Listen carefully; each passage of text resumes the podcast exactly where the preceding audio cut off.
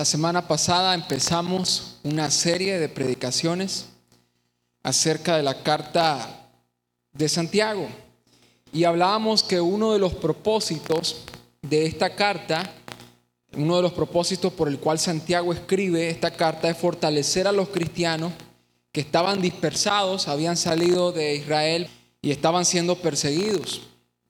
Hablamos algo al respecto la semana anterior, hablamos del gozo en medio de la prueba, el fruto o el resultado de la prueba y el recurso que nos ayuda a afrontar la prueba, el cual era sabiduría espiritual. También uno de los propósitos de esta carta es que confronta una incoherencia que estaban viviendo algunos cristianos. Y era que ellos se conformaban con escuchar la palabra, pero no ponían en práctica lo que escuchaban. Santiago les llama oidores olvidadizos, ¿verdad? Y otro propósito de la carta es confrontar y traer eh, guianza, dirección en ciertas situaciones. Por ejemplo, había conflicto entre los pobres y los ricos. Y Santiago escribe para confrontar esta situación. Y de esto último que mencioné, vamos a estar hablando esta noche. Así que vamos a leer capítulo 1, versículo 9 al versículo 11. Y dice así la palabra del Señor, pero que el hermano de condición humilde se gloríe en su alta posición y el rico en su humillación, pues él pasará como la flor de la hierba, porque el sol sale con calor abrasador y seca la hierba, y su flor se cae y la hermosura de su apariencia perece así también se marchitará el rico en medio de sus empresas. Decimos amén a la palabra. Amén. Aquí habían, podemos decir, dos condiciones. Estaban los hermanos, me gusta porque dice los hermanos de condición humilde. También los ricos eran hermanos, ¿verdad? Los hermanos, tenemos los hermanos de condición humildes. Esa palabra en griego es tapeinos, que sencillamente significa alguien de condición baja, alguien que tiene sus pies sobre la tierra. En el Nuevo Testamento siempre se usa esta palabra con un buen sentido, humildad. Aquí alude, ¿verdad?, humildad a una condición externa. Estas personas tenían limitantes económicas, pero también alude a una actitud del corazón tenían un carácter modesto, aplacado, que tiene absoluta dependencia y confianza en Dios, así como ustedes. Amén. Amén. ¿Verdad? Y, y son estas últimas cualidades que acabamos de mencionar las que predominan cuando hablamos en este pasaje de los hermanos de condición humilde. Como comenta Francisco La Cueva, dice, son estas disposiciones interiores, más que la carencia de bienes, las que aquí se contemplan. Es importante que entendamos esto, ¿verdad? Porque no necesariamente alguien que tenga limitantes económicas sea una persona de carácter humilde, ¿sí o no? Nosotros podemos conocer gente que tiene limitantes económicas y sin embargo pueden ser altivos pueden ser soberbios, ¿verdad? Entonces es importante hacer esta aclaración. Estas personas sí tenían una condición externa, tenían limitantes, pero también tenían en, en el interior, en su corazón, tenían un carácter humilde, eran de condición humilde. Y por el otro lado tenemos a los ricos, personas adineradas con ciertos recursos. Y estaban surgiendo conflictos entre los pobres y ricos. Probablemente los ricos estaban ejerciendo una clase de abuso sobre los pobres y algunos miembros de la iglesia estaban también teniendo favoritismo con los ricos. Eso nos deja entrever el capítulo 2, versículo 6, que dice, pero ustedes han despreciado al pobre y hace una pregunta, ¿no son los ricos los que los oprimen y personalmente los arrastran a los tribunales. Había una, una clase de conflictos, probablemente habían ciertos hermanos que estaban tomando bando, estaban tomando favoritismo, ¿verdad? Por cierta conveniencia con los hermanos que tenían dinero. Y Santiago, como líder de la iglesia en Jerusalén, escribe de manera pastoral para confrontar y traer dirección al respecto. Y la solución que Santiago trae o la forma en la que él encamina la resolución a este problema no tiene que ver con darle la razón a un bando. Ok, te doy la razón a ti y a ti no te la doy. No, no tiene que ver con darle la razón a cierto sector, sino y aquí prestemos un poquito más de atención, sino en que toda la iglesia entienda que todos, todos, tanto pobres como ricos, tienen un mismo valor en Cristo. Aunque no todos estamos en igualdad de condiciones, hablando terrenalmente, ¿verdad? Pero todos tenemos una misma dignidad y valía en Cristo. Es posible que obviamente en esa iglesia, terrenalmente, mundanamente hablando, no todos tenían la misma condición financiera, no todos mundanamente hablando tenían el mismo estrato social, pero en la iglesia no hay cabida para esas diferencias. Todos en Cristo tenemos una misma dignidad y tenemos un mismo valor en Cristo. Amén. En Gálatas 3, 26 al 28. Pablo dice, todos ustedes, todos, son hijos de Dios mediante la fe en Cristo Jesús. Porque todos los que han sido bautizados en Cristo se han revestido de Cristo.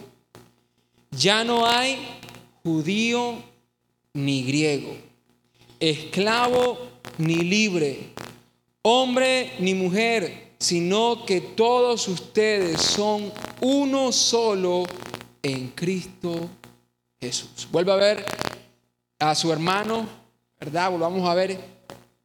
Todos somos uno en Cristo Jesús. Todos somos uno en Cristo Jesús. Por medio de la fe en Cristo Jesús, todos llegamos a una misma condición espiritual.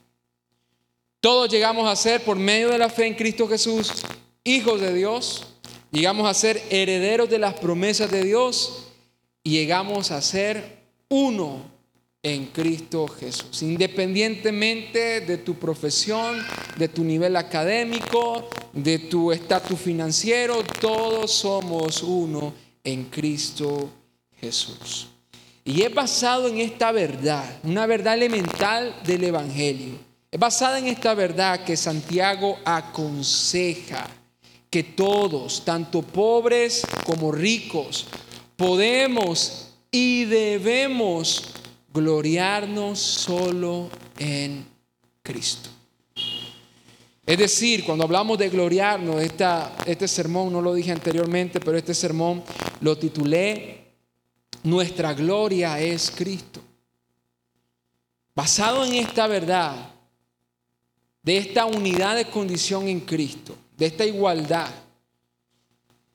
Santiago exhorta que todos, no importa si eres rico, no importa si eres pobre, todos debemos gloriarnos solo en la persona de Cristo. Es decir, que aquello donde encontramos realización, gratificación, valor u orgullo, por llamarlo de cierta manera, debería de ser Cristo. Y no debería ser nuestra condición social, nuestros logros o nuestro alcance. Hermano, tú y yo debemos de gloriarnos solo en la persona de Jesucristo. Si hay, si hay algo en lo cual puedas encontrar gratificación, debería ser Cristo. Si hay algo en lo cual puedes encontrar, podemos decirlo, ¿verdad? Entienda el contexto, cierto orgullo, debería ser Jesucristo. Santiago dice, pobres y ricos deben gloriarse solo en Cristo. Verso 9 dice, pero el hermano de condición humilde se gloríe en su alta posición, la cual recibe en Cristo, y el rico en su humillación, la cual aprende de Cristo también. Todos deberíamos gloriarnos en Cristo. Veamos un poco más a detalle esto. El de condición humilde dice, gloríese en su alta posición. No hay motivo para que alguien dentro de la iglesia se sienta inferior. No debería de haber motivos para que alguien dentro de la iglesia se sienta inferior. En Cristo, el de condición humilde, dice el pasaje que acabamos de leer, goza de una alta posición. No es que llegará a gozar de una alta posición, no, eh, aquí está escrito en presente, Él ya goza de una alta posición. Y esto es así porque la persona, recuerde que aquí no solamente estamos hablando de alguien de limitantes económicas, no estamos hablando, hablando de alguien de carácter humilde. Alguien de corazón humilde cuenta con el favor de Dios. Santiago 4:6 dice, pero Él, Dios, nos da mayor ayuda con su gracia. Por eso dice la Escritura, Dios se opone a los orgullosos, pero da gracia a los humildes. Por eso es que Santiago puede decir, si tú eres de condición humilde, tú estás en una posición alta porque cuentas con el favor de Dios.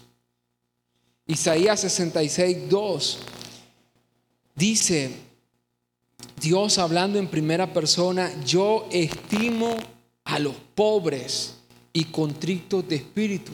Otras traducciones dice a los humildes y arrepentidos de espíritu. Yo estimo a los humildes y arrepentidos de espíritu, a los que tiemblan ante mi palabra. Es Dios mismo diciendo, yo te estimo.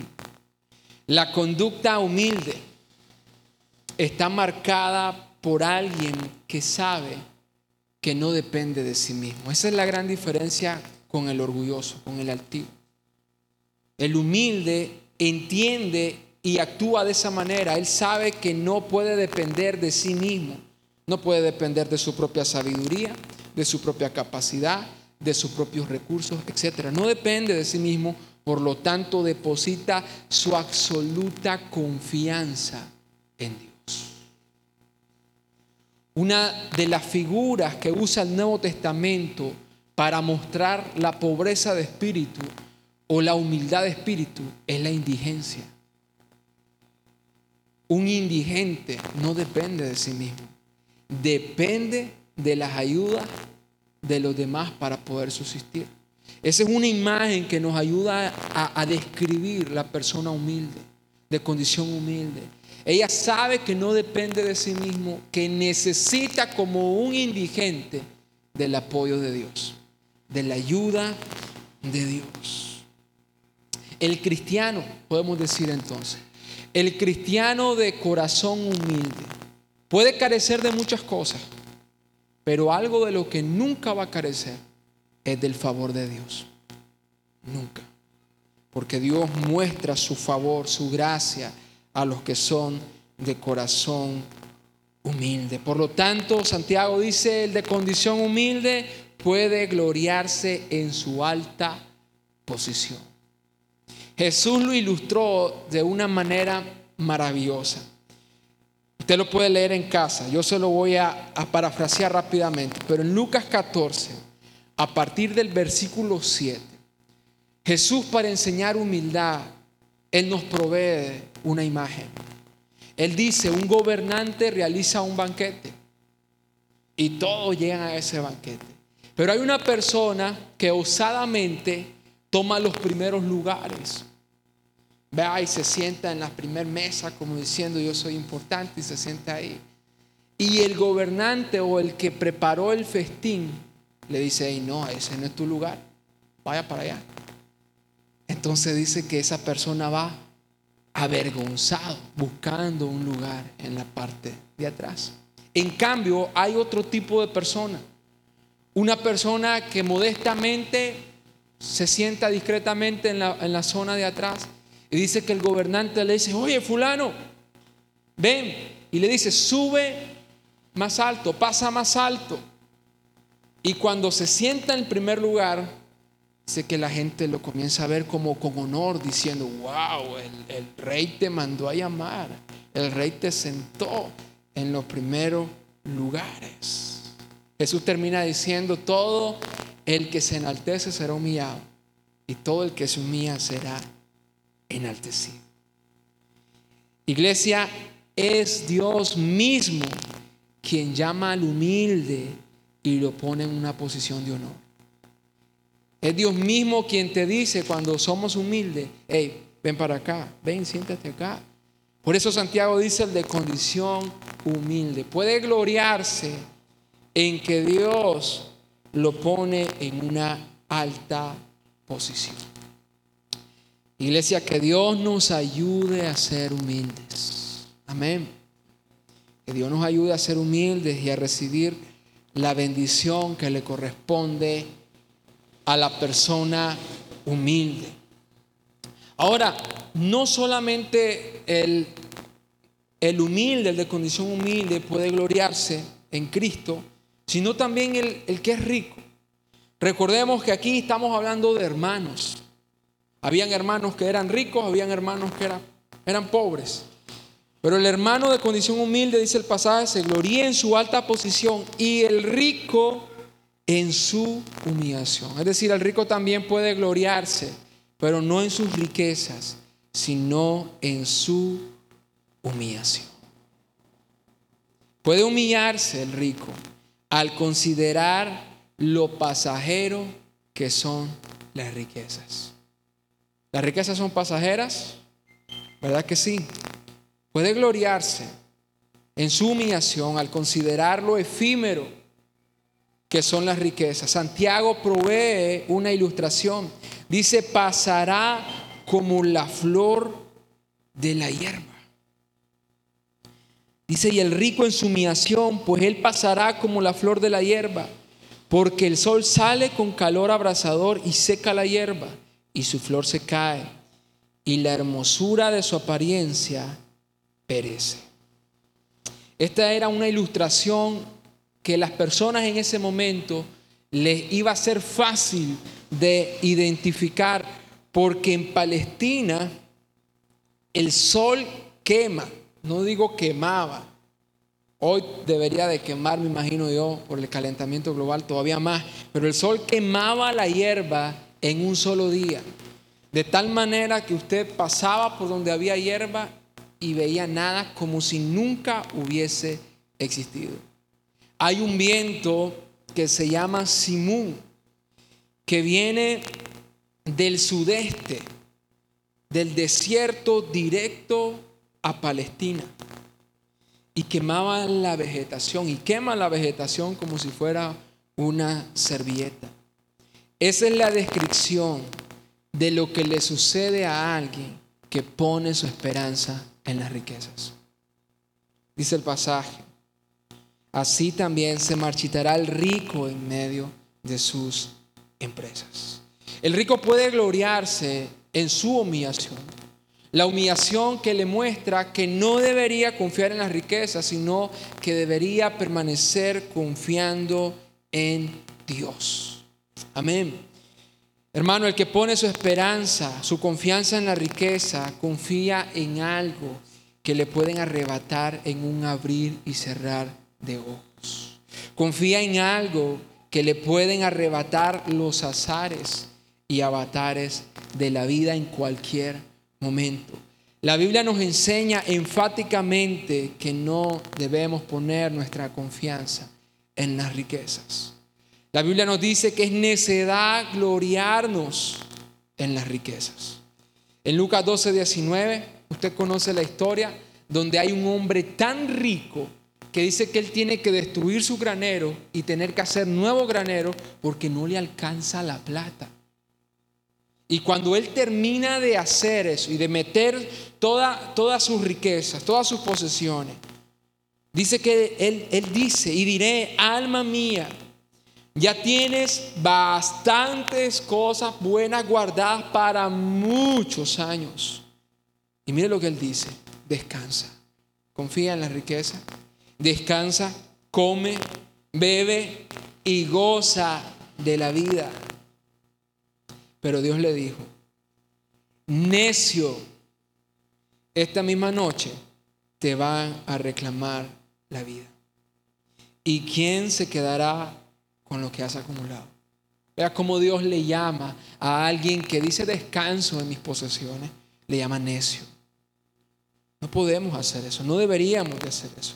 La Biblia nos enseña que las riquezas no son nada seguras, no pueden ser consideradas una fuente de seguridad.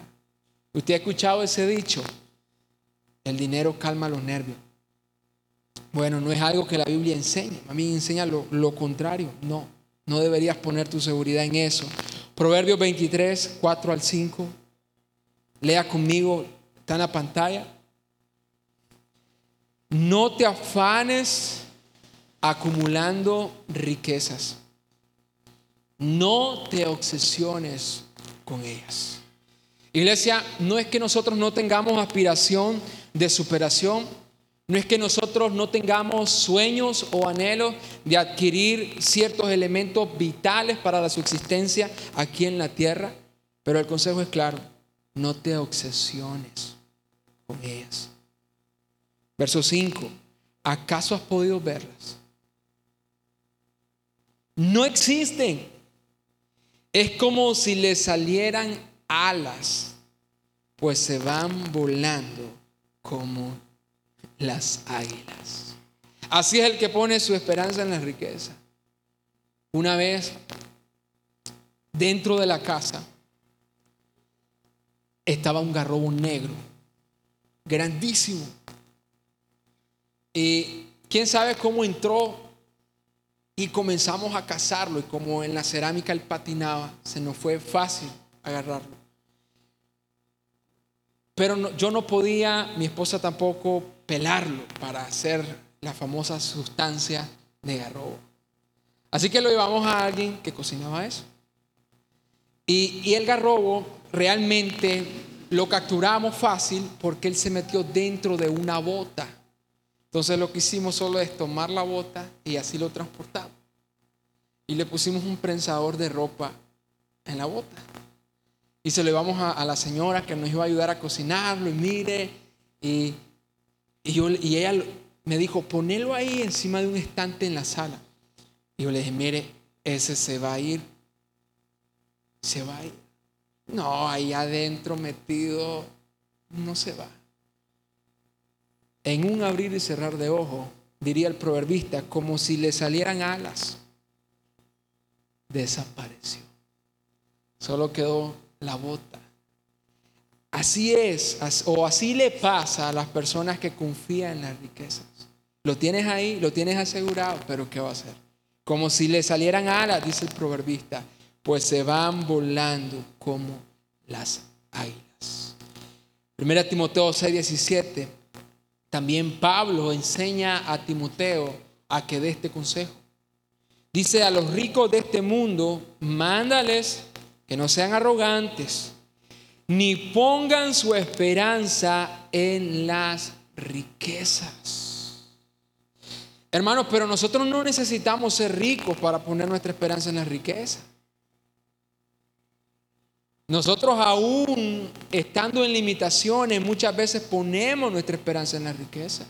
Y el consejo es para todos, ni pongan su esperanza en las riquezas que son, dice, tan inseguras.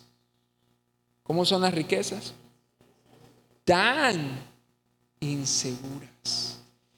Si no pon tu esperanza en Dios. Mira qué linda promesa, que nos provee de todo en abundancia para que lo disfrutemos. Amén. Pon tu esperanza en Dios. Nuestra esperanza entonces y nuestra gloria debe estar en Dios. Las riquezas no son nada seguras. Ahora bien, la exhortación de Santiago no se basa tanto en que las, en que las riquezas perdón, son efímeras, aunque ciertamente lo son, sino en que el rico se marchitará en medio de sus empresas. Eso es lo que dice el final del versículo 11. Iglesia, usted sabe que es muy probable que el rico se fume, se esfume antes que sus riquezas lo hagan. Se va primero el empresario y queda el empresa. Hey, dice, no pongas tu esperanza en eso, porque el rico se marchitará en medio de sus empresas. Pero sea como sea, sea que se fumen primero las riquezas, o sea que se fume primero el rico, el mensaje es que nuestra gloria solo debe de estar en Cristo Jesús. Amén. Hace muchos años leí una historia, lamentablemente no es la primera vez, hace uno de estos días que la intenté volver a encontrar, no la he podido encontrar, pero la historia básicamente se trata de un cristiano que tenía una empresa de zapatos, de fabricación de zapatos. Y esta persona se levantó una mañana y se dio cuenta que toda su bodega, que toda la planta donde fabricaba sus zapatos había sido consumida por el fuego. Había habido un incendio esa noche y todo se había quemado. Y dice la historia que esta persona fue el domingo a la iglesia y estaba dispuesto a dar una gran suma de dinero. Y el pastor le dijo, hey, alto, tu empresa se ha quemado totalmente. Tienes que ser un poco prudente. Y dice que el empresario dijo lo siguiente, pastor, he estado reflexionando esta semana y me he dado cuenta que toda empresa terrenal se va a fumar y que el único emprendimiento que es eterno es el de Dios, es la obra del Señor. De alguna manera esta ilustración nos enseña que son los propósitos de Dios los que permanecen, que es una vida rendida a Dios, que se gloría en Cristo, la que trae una verdadera esperanza. Hermano, todo lo del mundo puede proveer una esperanza, pero es una esperanza ilusa. Solo el cristianismo, a través del Evangelio, provee una esperanza viva. Una esperanza viva. Ahí deberíamos poner nuestra esperanza en Dios. Ahí deberíamos de depositar o de creer que está nuestro valor. Yo termino con dos pensamientos. Dos pensamientos de conclusión. Número uno es que como creyentes en Cristo Jesús, nuestro valor no está determinado por nuestro estatus social, por nuestra educación, por nuestra profesión, por nuestras habilidades, por nuestros logros. Hermano, tu valor se encuentra en Cristo Jesús. Por lo tanto, tu gloria debería ser Cristo Jesús. Así deberíamos vernos a nosotros mismos, evaluarnos a nosotros mismos. No por los estándares del mundo, sino por lo que Dios dice acerca de nosotros. Él nos llama a un pueblo santo, sacerdotes, un pueblo especial adquirido por Dios para proclamar las virtudes de aquel que nos llamó de las tinieblas a la luz. ¿Estamos haciendo esto? Y no solamente deberíamos de vernos así a nosotros mismos o evaluarnos así a nosotros mismos, sino evaluar a los demás o ver a los demás de esa manera también, por su valor en Cristo. Pablo dice en 2 Corintios 5, 16, dice, a nadie juzgo yo según la carne. Antes lo hacía. Aún al mismo Jesús, dice el apóstol Pablo, yo evalué según la carne. Pero aquel que está en Cristo, nueva criatura es. Lo viejo ha pasado, todas las cosas son hechas nuevas. Cuando nos veamos a nosotros en nuestra relación de comunión, debemos de evaluarnos según el valor que Cristo nos ha dado a cada uno de nosotros. Hermano, la sangre que me redimió a mí es la misma que lo redimió a usted. Es la misma. Deberíamos de considerarnos en igualdad de condiciones, espiritualmente hablando. Termino con este otro pensamiento.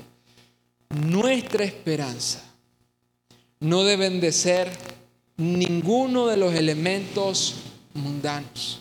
En el pasaje que leímos, Santiago exhorta específicamente a los ricos y le dice, hey, gloríate en tu humillación porque lo que tienes no es para siempre. Eso se va a marchitar. Tú te puedes marchitar, ¿verdad? Pero aparte de la riqueza, puede ser que estemos poniendo nuestra esperanza en otra cosa. Y no sé qué cosa puede hacer, cada uno deberá evaluarse, pero debemos de estar claros en algo, que nuestra única esperanza debe de ser Cristo Jesús. Nuestra única seguridad debe ser Cristo Jesús. Nuestro único gozo se debe de encontrar en Cristo Jesús. Nuestro valor y nuestra gloria es Cristo Jesús.